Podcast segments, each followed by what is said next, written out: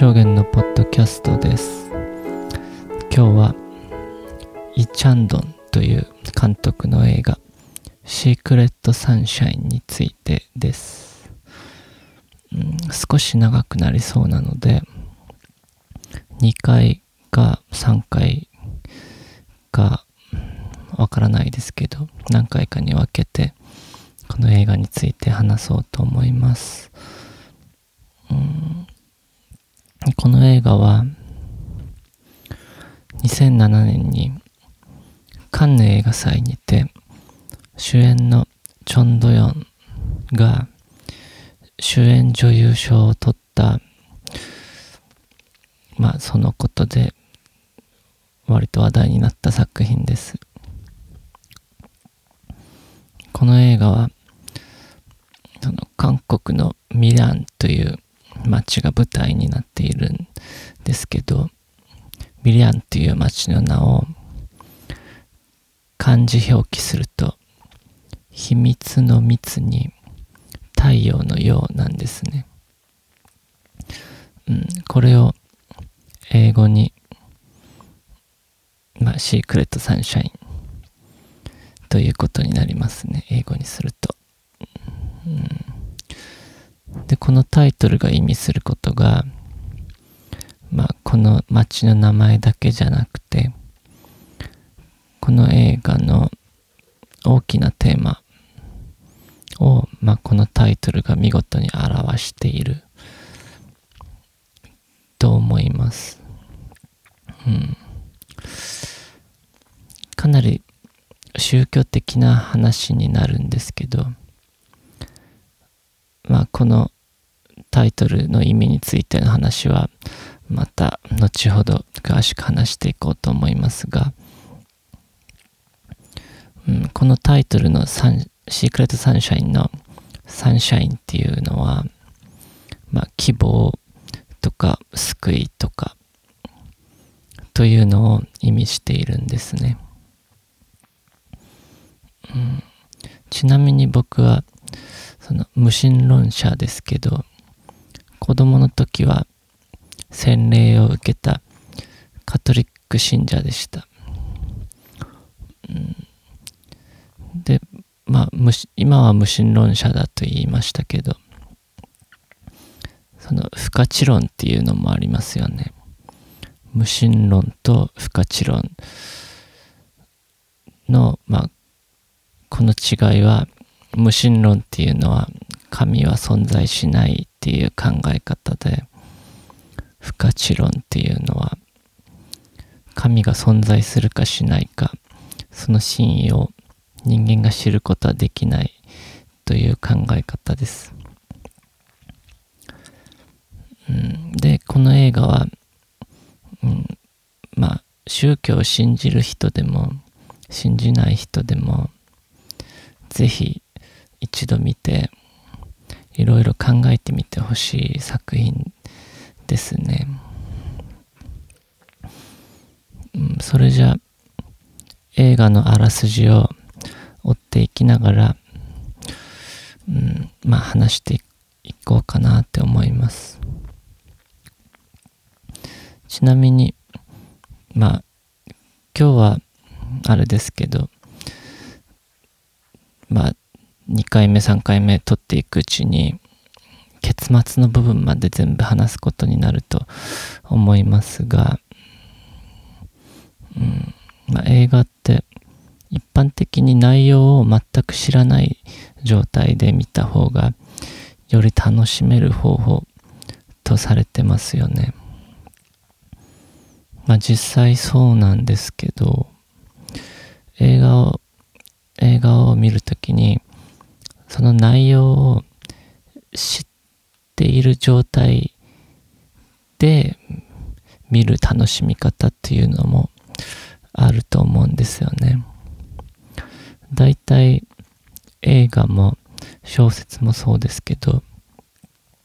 2回目3回目見た時に1回目の時には気づかなかった部分に気づかされること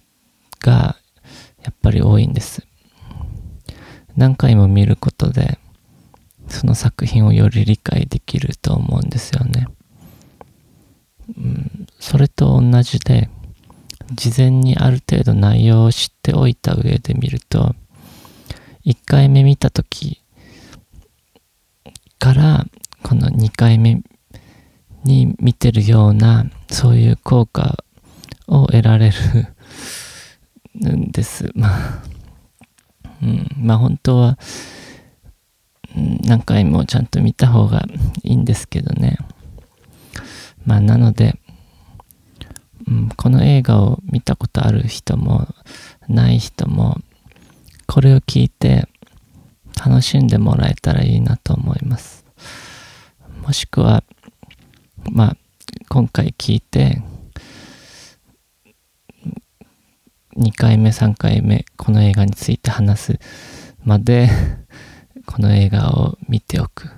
ていうのも、まあいいんじゃないかなって思うんですけど、で、まあ、映画のストーリーに入っていくと、この映画の主人公であるシネは幼い息子と亡くなった夫の故郷であるミランという町まで車で運転していきます。しかし、このミランの近くで車が故障して、で、その町のカーセンターに電話をして、そのカーセンターの人にそこまで来てもらうシーンからこの映画が始まります。で、このカーセンターの人はジョン・チャンという名前の男です。ここでこのジョンちゃんが車が故障してるシネのところまでこう来てでこの車を直しながらミランに来たのは初めてですかって聞くんですがシネはこの時もうめんどくさそうな口調ではい初めてですと答えますでジョンちゃんがシネに旅行できたんですかって聞くと、いいえ、ここで住もうと思ってきましたってシネが答えます。で、この映画は、シネが、うん、シネとその息子が、知人が誰もいないところに行って、はじ新しい生活を始めることで起こった話っていう設定なんですね。で、そしてジョンちゃんっていう男はとても世話好きな男で、初めて会ったこの女のために、わざわざ知り合いの不動産屋に電話をかけてあげるんです。それでシネはジョンちゃんの紹介でミランでその家をまあ、買ったのか、借りたのか知らないですけど、うん、まあ、家を、その、まあ、紹介してもらって、で、その家にピアノ教室がついてる家が欲しいって言って、で、そこのピアノ教室で、そのピアノの教室を開きながら、まあ、そこで暮らしたいって、そういう希望の家を紹介してもらいます。ジョンちゃんの紹介で不動産屋に紹介してもらって。で、シュネがピアノ教室を経営するようになってからも、このジョンちゃんは彼女のピアノ教室に行って、なんか偽物のピアノコンクールのなんか症状みたいなものを作って、で、それを持ってきて彼女のピアノ教室の壁にこうかけてあげたりするんですねでシュネが「私はこんな賞を取ったことないんだよ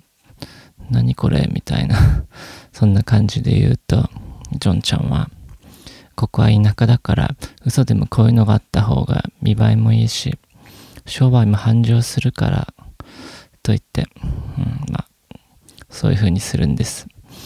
とても世話好きな男なんですね。で、シュネは息子を塾に行かせていました。この塾ではスピーチとか、まあ、その他にもいろいろ総合的に教えるそういう塾なんです。そしてこの塾の先生は自分の教え子たちを授業が終わった後に車で送り迎えをしていました。まあ自分で経営して先生も教えることも自分でやって送り迎えの車のドライバーまで自分でやっている感じなんですね。うん、で、うん、ある日シネは塾、まあ、息子が通ってる塾を見学した後にこの先生が運転する車に乗って息子と一緒に乗って、まあ、家まで送ってもらうことになります。で、この時、この車を運転していた、この塾の先生なんですが、うん、このカーセンターのジョンちゃんとは、すごい対照的な人物なんです。性格的にというか、うん、なんかすごい教養もある人で、まあ、方言を使っているんですが、言葉遣いも綺麗で割と知的なイメージのそういう男ですだからシネもこの先生に対する態度がジョンちゃんに対する時のこうなんかそっけなくて冷たい感じとは違って話す時に自然と笑顔がこぼれるようになったりとかするんですよね。まあ、こういう、まあ、主演のチョンドヨンの演技の使い使い分けが、まあ、わざとらしくなくて自然で素晴らしいなと思います。で、うん、それでこのシネと塾の先生は彼女がミランまで引っ越してきた経緯について話し合うんですね。で夫が交通事故で亡くなったとか夫のふるさとで子供を育てたかったとかまあそんな話をしながらでなんかいい土地があればそこに家を建ててこの町にずっと暮らしたいと言うんです。だからいい土地があればなんか紹介してください。塾の先生にシネが言ったりするんですね。まあしかし、この映画を見ていけばわかるんですけど、いい土地があればそこに家を建てたいとか、土地を紹介してくださいというのは、このシネの虚栄心が生んだ嘘なんですよ。で、彼女は自分を全く知っている人がいない町に引っ越してきて自分のし自分を知らない初めて会ったこの新しい町で他の人たちがから自分をよりよく見られたいがためにお金を持っている人間を演じて、うん、それで土地を買おう。とかなんとかそんな話を周りに言いふらしてまあいるんですね。でも本当はそんな大きなお金なんか持っていないんです。で、うん、まあそんな感じの女の人なんですけど、でそしてこのシネがこの車に乗って家まで送ってもらう時にこの先生が運先生が、うん、運転してる時なんか信号で止まってる時だったのかな。で、窓の外から友達となんか遊んでいる中学3年生の娘を発見して、車からいきなり降りてって、無理やりこの女の子をこう引っ張ってきて車に乗せますまあ不良な友達とつるんで遊んでる娘をよく思ってなかったんでしょうね。それでシネは車で家まで送ってもらって送ってもらいます。で車から降りると向かいに薬局があるんです。このシネのピアノ教室の真向かいに向かいに薬局があってそこの薬剤師がちょっとこっちに来てくださいって言ってその薬剤師からシネは呼ばれます。この薬局は夫婦で経営してる薬局なんですね。この時シネを呼び出したのは妻の方ですけどこの薬剤師は、うん、こうシネにあなたにプレゼントしたいものがあると言うんです。それでそれでこの薬剤師はまたこう言うんです。シネさんのお話を聞いたんです。不幸なことがあってミランまで引っ越してきたという話を聞きました。それで私はこれをシネさんにプレゼントしたいと思ったんです。これは神様のお言葉が載っている本なのでぜひ読んでみてほしい。そう言うんです。この薬剤師が。まあいわば宗教への勧誘なわけなんですね。うん。まあ日本にいてもこういう宗教の勧誘はたまに、まあ、出会うことあるでしょう。あの韓国ってあれなんですねプロテスタントの信者が全人口の、うん、34割ぐらい示してるぐらいこのプロテスタントを信じてる人がとても多いんですね。うん、からよくある話なんです。この宗教の勧誘は。で、すると、シネは、私はこういうのは信じないんですよ。って言います。すると、薬剤師が、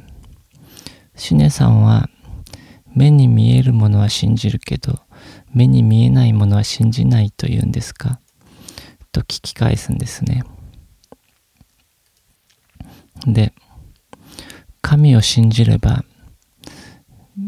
目に見えない世界が見えるようになるというんです。で、この目に見えない世界はとても嬉しくてありがたくて心が救われるようなそういう世界だと言うんですねだから神を知らない人は世界を半分しか知らない状態だと言います。でここで面白いのがこの話をシネが聞かされている時にシネの息子がいなくなったのでシネは気が気でなくなって息子を探しに早くこの場から離れたいっていう感じをこう態度にもろ出していたんですでもこの薬剤師は、神の言葉をシネに伝えることが最優先ですからこう必死になって一生懸命彼女にこう説得しているんですね。で、この様子が、まあ見てると、うん、面白いんですよ。うん、で、で、まあ、話を戻すと、うん、確か前に、Life of Pi について、このポッドキャストで話した時にも、同じ話をした気がするんですけど、こう、なんか人間って普段自分が理解したものだけを信じて自分が理解してないものは信じないと思いがちなんですがでもほとんどの場合はこの順番が逆になっていることが多いんですね。宗教でなくてもほとんどの物事を、まあ、理解する上で人間はまずそれを信じることから始めるんです。理解が先にあってその後に信じるということがあるのではなくて、うん、先に信じるっていうことがあって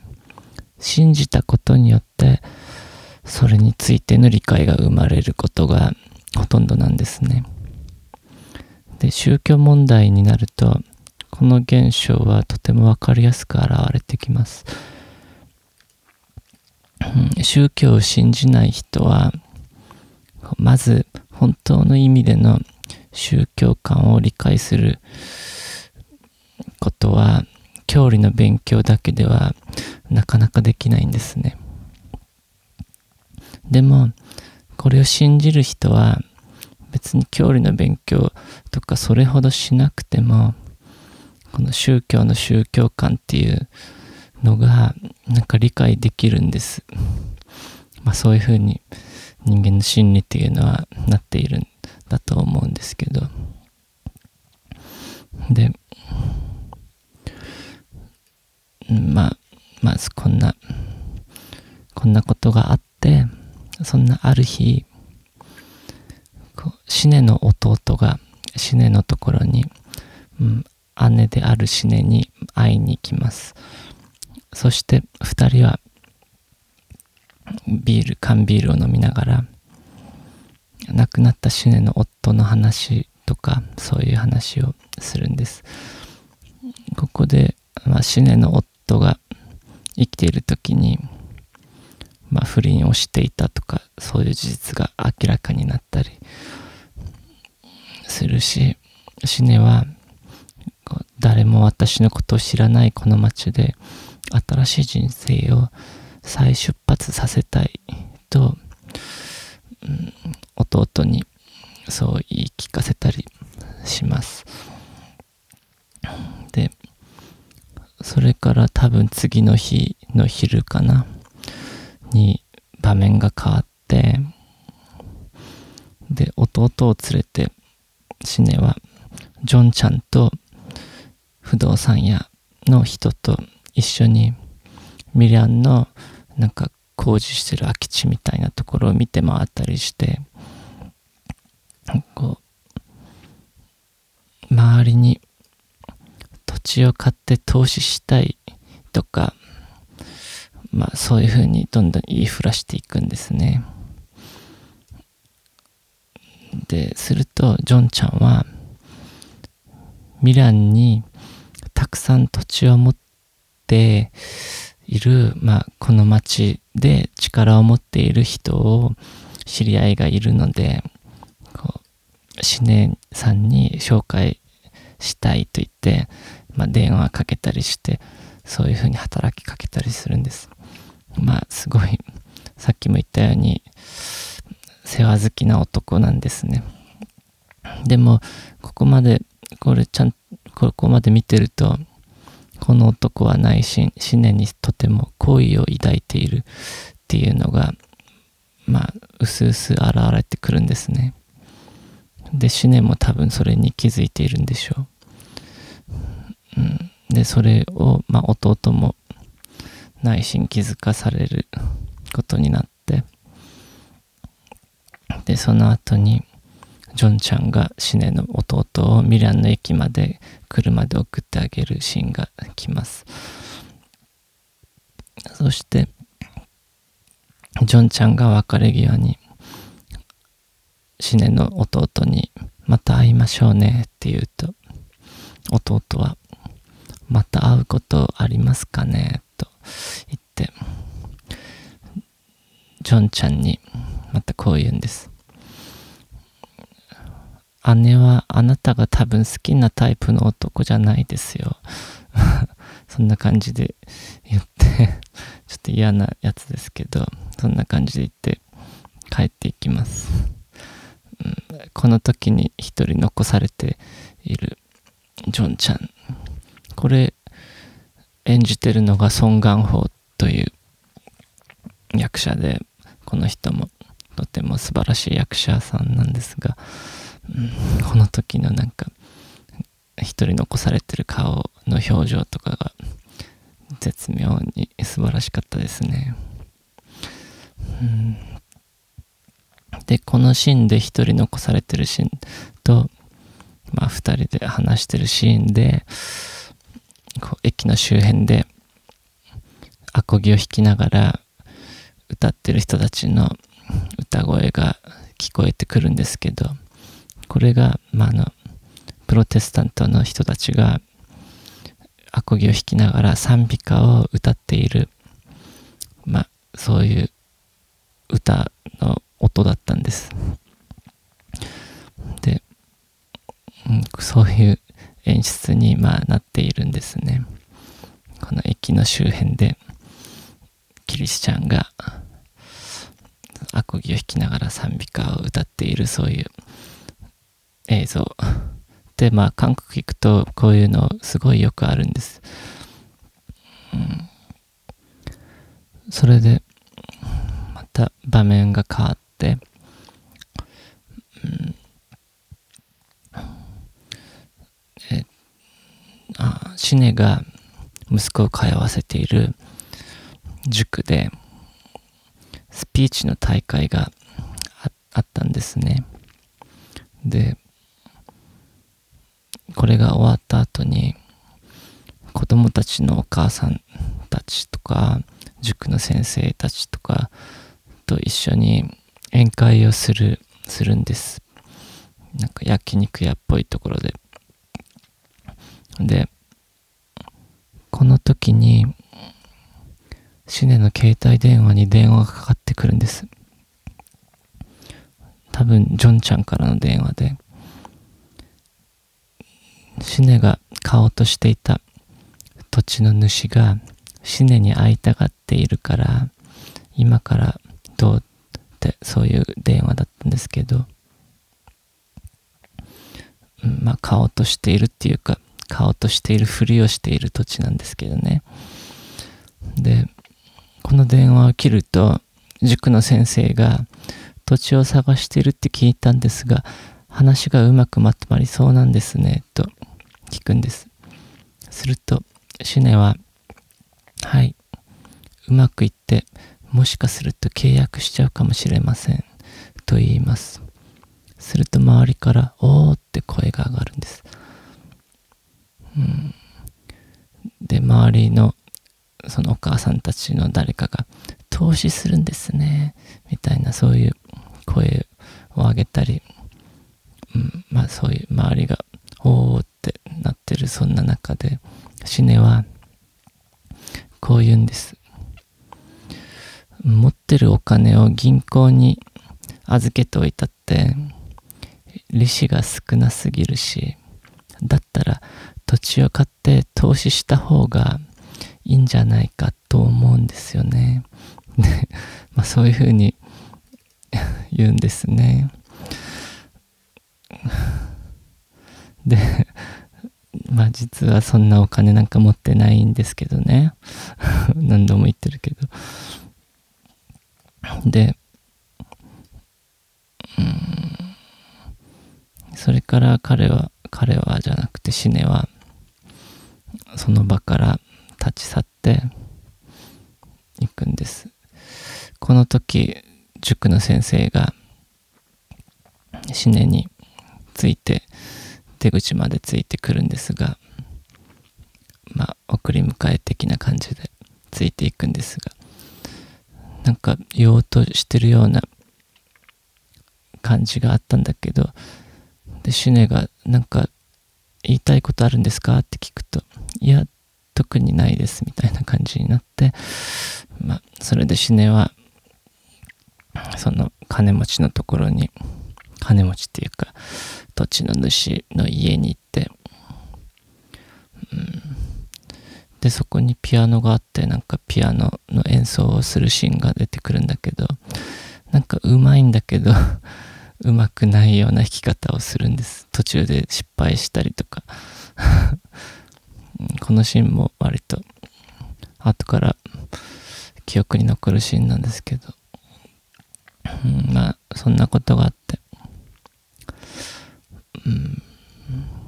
それからある日夜シネは息子を家に一人残して町のおばさんグループとの飲み会に参加するんです。でそこで楽しく飲んだりカラオケに行って歌ったりしてでその帰り道に携帯電話に無言電話がかかってくるんですね。でなんかそれからまた家に帰ってみるとテレビがつけっぱなしになっていてで息子の名前を呼んでも返事がないんです。で家の中をいくら探しても息子が見つからないんです、うん、そうした中家の電話が急に鳴り出します。でこれがなんと息子の誘拐犯からの電話でした、うん、息子は誘拐されたんです。シネの息子が。でこの電話を切ってシネは精神的にかなりショックを受けてで真っ先にジョンちゃんのカーセンターに助けを求めに行くんです。しかしこのカーセンターの前まで行くけど中には入らないでこう泣きながら帰っていくんですね。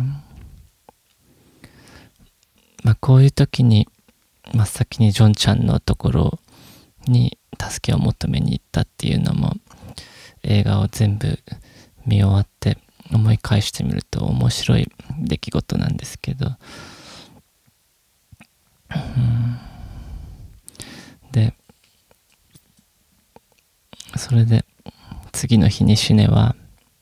銀行で全財産を引き下ろすんです。870万ウォン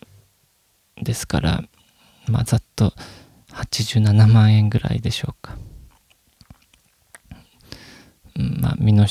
金として87万円ぐらいのお金を用意しました。そして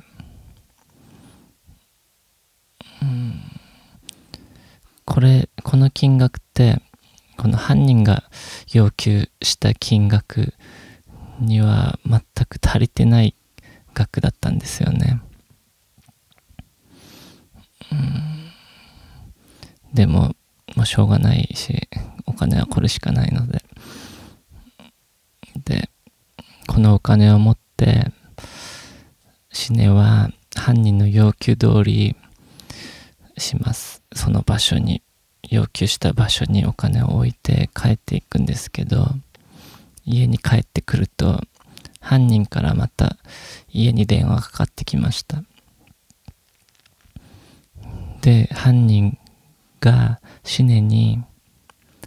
お金が足りてないんだけどどうしたんだ？というふうに指摘したんでしょうね。するとシネは本当のことを犯人に告白するんです。それが全財産で私はお金は持っていない。ただみんなに嘘をついていた。お金を持っている。風に見られたかったためにそういう嘘をついてたんだと。で夫が死んだ保険金も全部引っ越し代とか夫がそれその前にやっていた仕事でなんか作った借金とか返したらもう全部なくなったからお金は本当にないんですみたいなそんな話を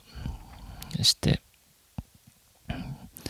うん、それでまあ電話が切れるんですがで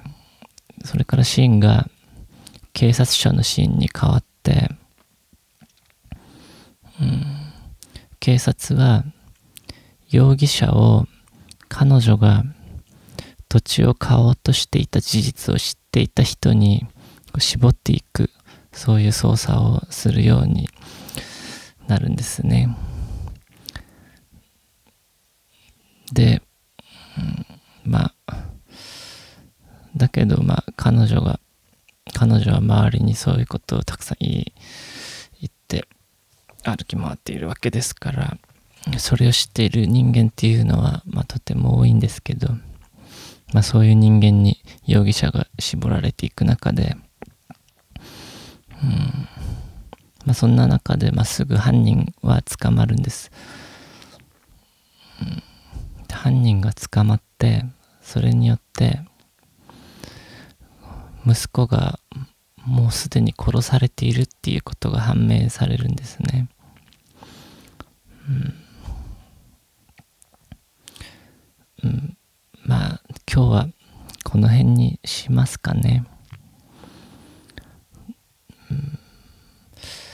ここまでの内容でこの映画の3分の1ぐらいのストーリーですが、うん、また近いうちに続きを録音してアップしますので、この映画が気になる人は、その間に見ておくのもいいかもしれませんね。